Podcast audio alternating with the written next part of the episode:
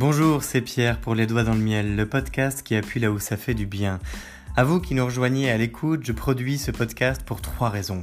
Je ne comprends pas pourquoi les gens laissent traîner leurs soucis sans les régler alors qu'ils ne vont pas bien. Je ne comprends pas pourquoi nous reproduisons sans cesse les mêmes erreurs avec d'autres personnes dans d'autres lieux et en d'autres temps. Et je ne comprends pas pourquoi on peut se sentir si seul face à l'échec alors qu'on est si nombreux. Alors à vous qui avez vécu un gros raté, à vous qui voulez sortir de vos cycles de vie pour progresser vraiment, ce podcast vous est dédié parce qu'il faut commencer par changer son monde pour changer le monde.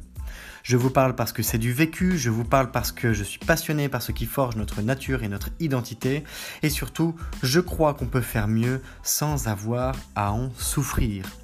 Je vous souhaite la bienvenue dans cette troisième saison, la fin, développer une raison d'être pour progresser. Elle fait suite aux deux premières, la bestialité où nous avons croisé les mondes pour faire face à nos contradictions, et la colère où nous avons utilisé nos échecs de vie pour avancer. Ici, nous allons poursuivre avec une cinquantaine d'épisodes depuis le fait de gagner en ego pour avancer coûte que coûte afin d'acquérir suffisamment de connaissances pour être rassasié. Nous allons parler de volonté, de performance, de dépassement de soi, de rouleau compresseur, de solitude, de courage, de hier et avant tout de passion. Nous serons accompagnés pour ce faire avec un générique de fin produit par Lotfi, qui est à la fois un cuisinier de talent, rappeur et producteur. Et surtout, je n'ai qu'une seule chose à vous dire que vous devez retenir, c'est possible. Alors, bienvenue dans ce nouvel épisode de Les Doigts dans le Miel, saison 3, la fin, à vous les studios.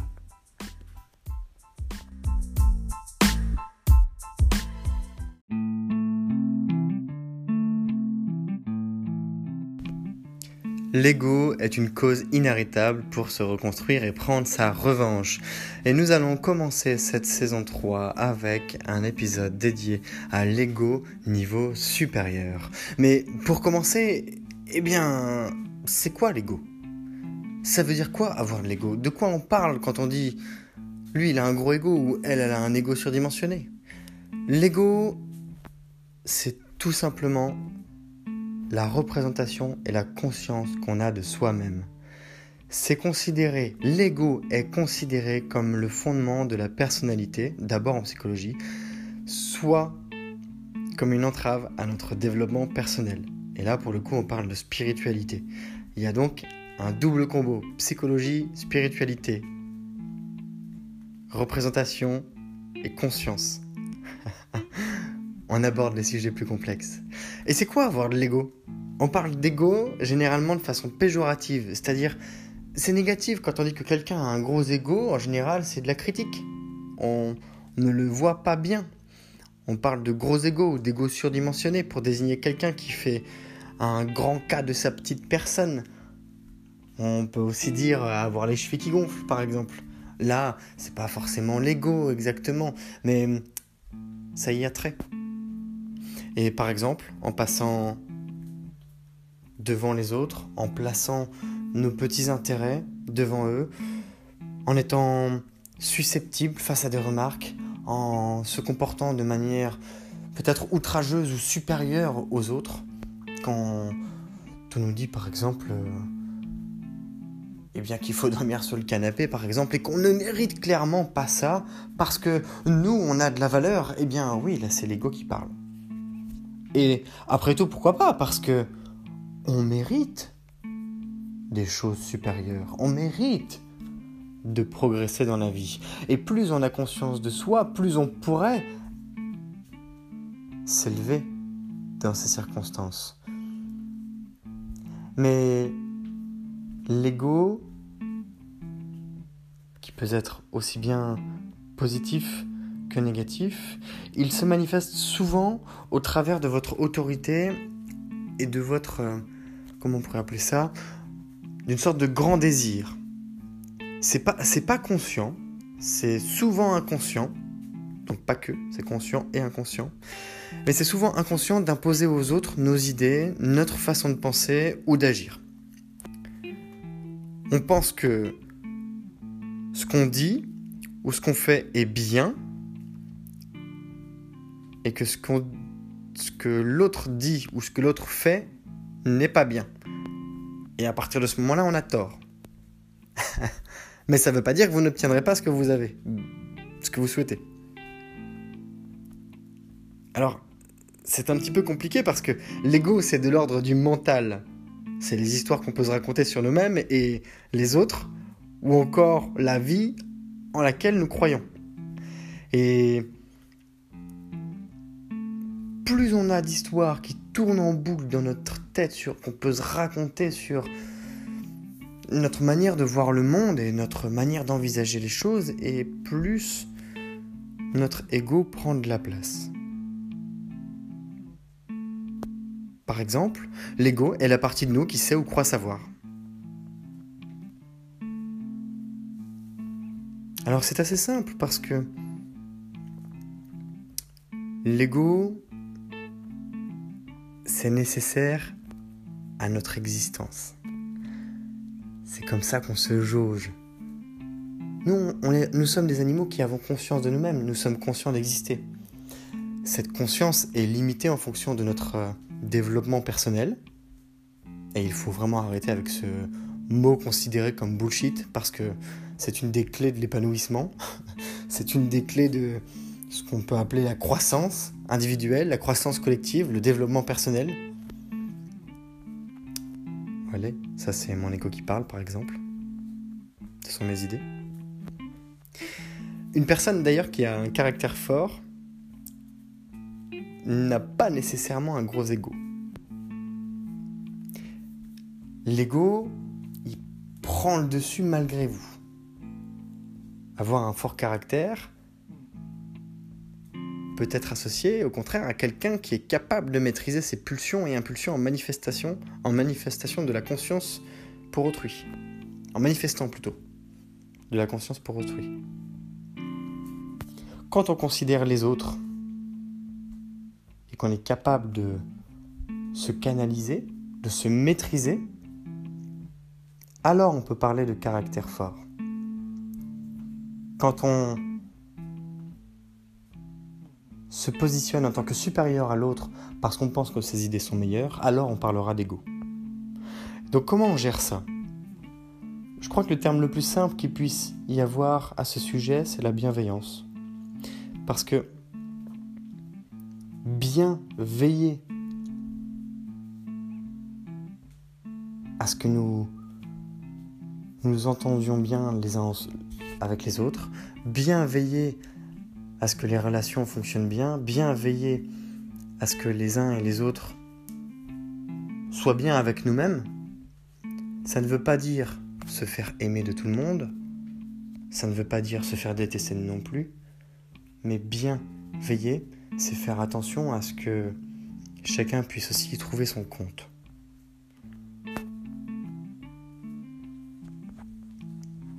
Grosso modo, plus votre conscience est développée, plus vous avez du pouvoir avec votre ego. Mais ça ne veut pas dire que vous avez plus de pouvoir sur votre, sur ego. comme c'est une représentation de nous-mêmes et la conscience de ce que nous avons de nous-mêmes,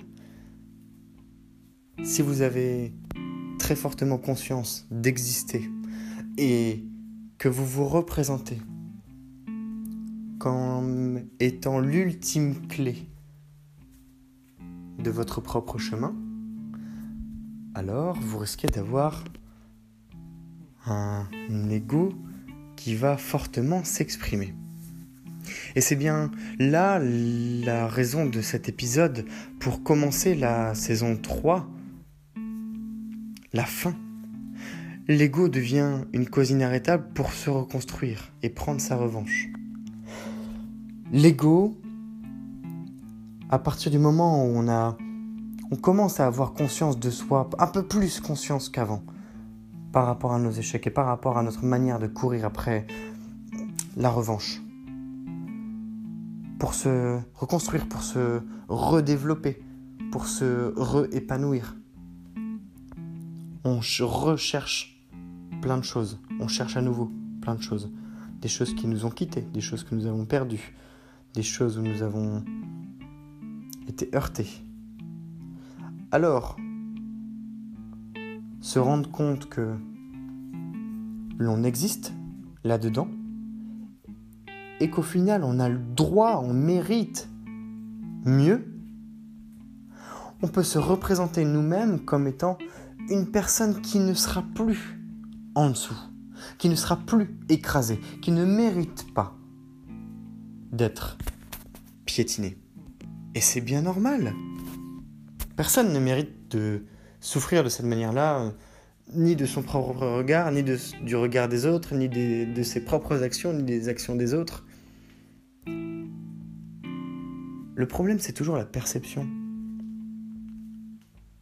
Personne n'a deux perceptions identiques de la réalité. La réalité, ce sont les faits. C'est tout ce qui se passe. Si euh, quelqu'un se met à observer quelque chose et observe toute une scène, alors il va voir la réalité. Mais il va l'interpréter. Il va la digérer avec son propre vécu, avec ses expériences. Ça va être processé par son cerveau, ça va être associé à d'autres informations, ça va être mouliné, ça va passer à la machine à l'intérieur, et en fonction de son historique, eh bien ça va être perçu d'une certaine manière. Pareil pour son camarade à gauche, pareil pour son camarade à droite. La combinaison de toutes les observations produira une forme qui approche celle de la réalité ultime, ce qui s'est passé. Mais la manière de l'exprimer sera à chaque fois un peu différente. Quand bien même vous pourriez trouver les mêmes mots, ces mêmes mots ne signifient pas forcément la même façon. En fonction de leur intonation, en fonction de leur prononciation, en fonction de votre propre interprétation d'un mot, même malgré sa définition. Vous voyez, c'est à ça qu'on commence à se heurter. Quand on parle de considération, quand on parle de responsabilité, quand on parle de compréhension, de conscience, de représentation, ce sont tellement des détails mais ce sont ces détails qui, en étant cumulés les uns avec les autres, font d'énormes différences entre les gens. En fonction de leur caractère, en fonction de leur vécu, en fonction de leur situation. L'ego au niveau supérieur, je le mets entre guillemets, moi, dans cet épisode. Parler d'ego est déjà, d'une certaine manière, une manière d'être supérieur, de se montrer supérieur? Mais supérieur à quoi? Supérieur à nous-mêmes avant? Est-ce qu'on se positionne par rapport à soi hier? Il y a cinq minutes Ou il y a un an? Ou est-ce qu'on se positionne par rapport à quelqu'un d'autre? Et ce quelqu'un d'autre, est-ce que c'est une personne précise Qui est cette personne? Ou est-ce que ce sont des personnes précises? Qui sont ces personnes. Ou alors, est-ce que nous rangeons un groupe de personnes dans le même paquet parce qu'ils nous font penser à une personne précisément? Et cette personne, si elle est étrangère à nous, si elle est différente de nous, en quoi est-ce qu'elle nous ressemble?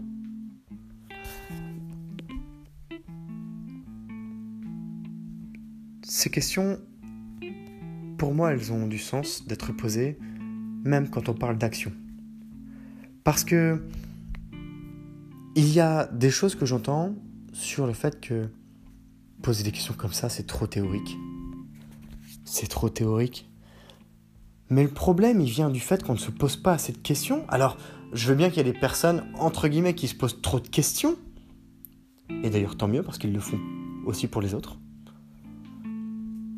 Mais ne pas se poser de questions, c'est ne pas chercher de réponse. Ne pas chercher de réponse, c'est ne pas comprendre. Ne pas comprendre, c'est ne pas pouvoir agir bien ne pas pouvoir agir mieux, ne pas pouvoir agir intelligemment. Et on a plusieurs types d'intelligence. Petite note au passage sur un article que je lisais aujourd'hui en lien avec l'intelligence émotionnelle. Avoir des émotions, ce n'est pas avoir de l'intelligence émotionnelle, c'est différent.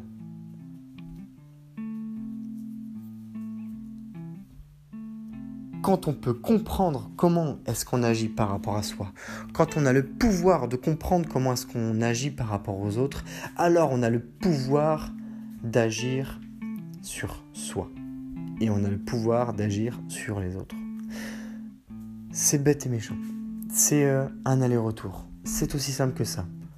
Quand on comprend la représentation que l'on fait de soi, quand on comprend la conscience, quand on a la conscience de soi, et quand on comprend quelle conscience, quel niveau de conscience, quel degré de conscience, quelle conscience même on a de soi, alors on est en mesure de mieux décrire la personne que nous sommes et non pas la personne qui fait pour mieux se positionner par rapport aux autres. Avoir de l'ego, ce n'est pas un tort, c'est ce qui permet parfois qu'un groupe avance parce que le leader a de l'ego et que ça permet d'avancer.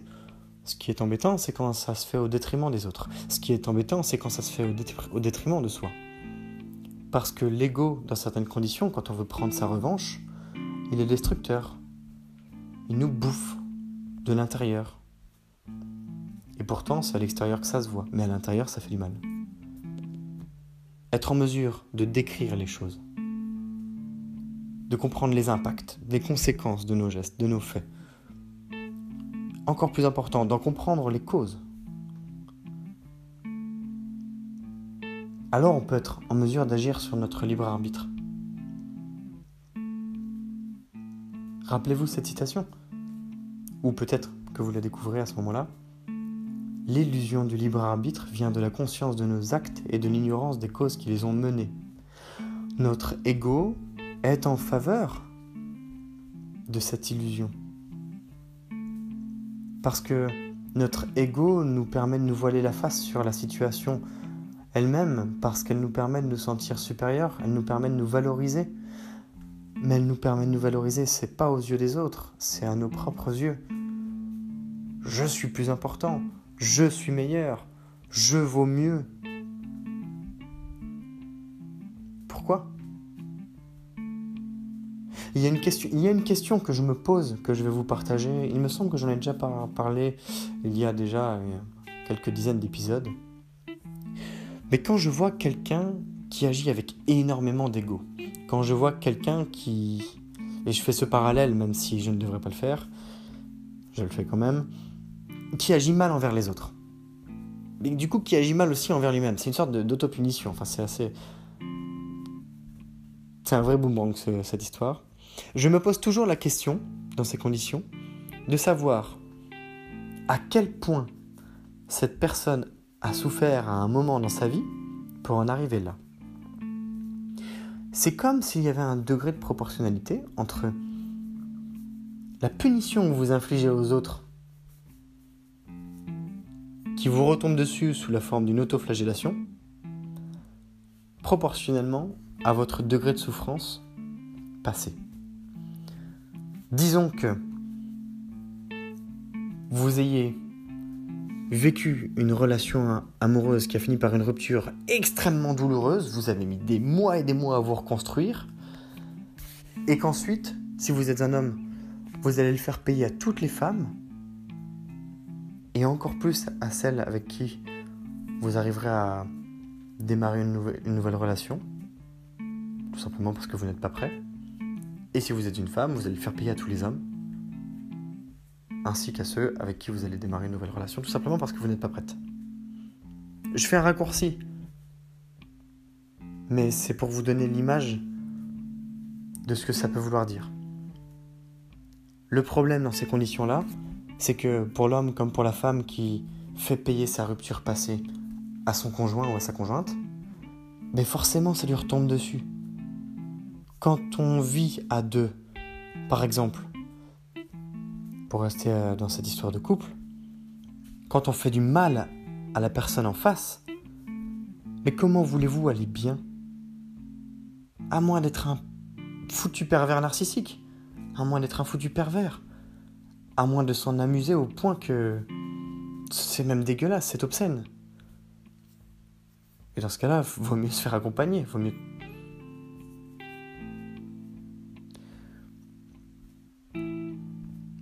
C'est ça le dégât de l'ego. Et pourtant, il est utilisé comme une cause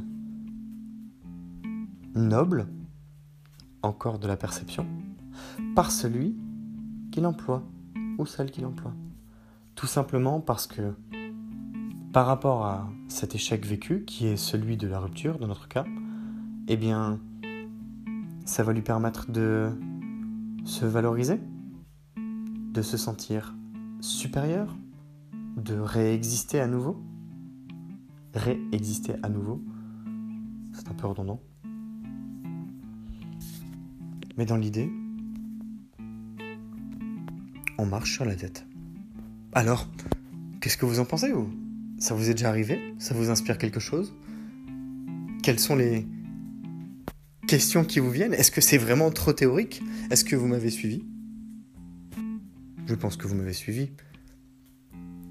Je pense qu'avec l'exemple du couple, c'est moins théorique. Mais est-ce que vous y croyez? Est-ce que vous êtes conscient de ça? Est-ce que ça vous intéresse de développer ce sujet? Partagez-moi vos réponses, partagez-moi vos questions.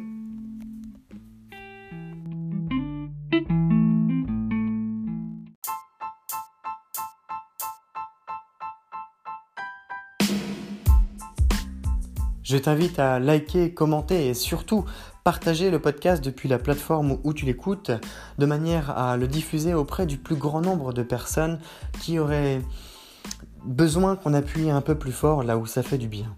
Rappelle-toi peut-être que par le passé tu as vécu des moments difficiles ou voire des échecs de vie et peut-être qu'à ce moment-là ça t'aurait fait du bien d'entendre une pensée, quelques mots ou avoir un début de plan d'action pour mieux faire avec, eh bien, tu as ce pouvoir entre les doigts en ce moment et ça peut être de ta responsabilité que de le communiquer à quelqu'un qui en aurait besoin. Alors, pourquoi pas? En tout cas, sache que c'est grâce à des personnes qui le partagent qu'il y a aujourd'hui plusieurs milliers d'écoutes du podcast Les Doigts dans le Miel et que ce podcast est écouté dans plus d'une douzaine de pays. Aujourd'hui, ce sont des sourires, des moments plus chouettes, des progressions et des constructions de projets qui s'accomplissent à travers le podcast. Je te souhaite à nouveau la bienvenue si tu viens de nous rejoindre et je te remercie si tu es plus fidèle qu'un ou qu'une autre d'écouter les doigts dans le miel en permanence car c'est grâce à toi aussi que je continue avec grand plaisir de diffuser ce podcast pour appuyer là où ça fait du bien. Je te donne rendez-vous demain. Je t'invite à picorer dans les contenus qui sont passés. C'est Pierre, les doigts dans le miel, le podcast qui appuie là où ça fait du bien. Belle journée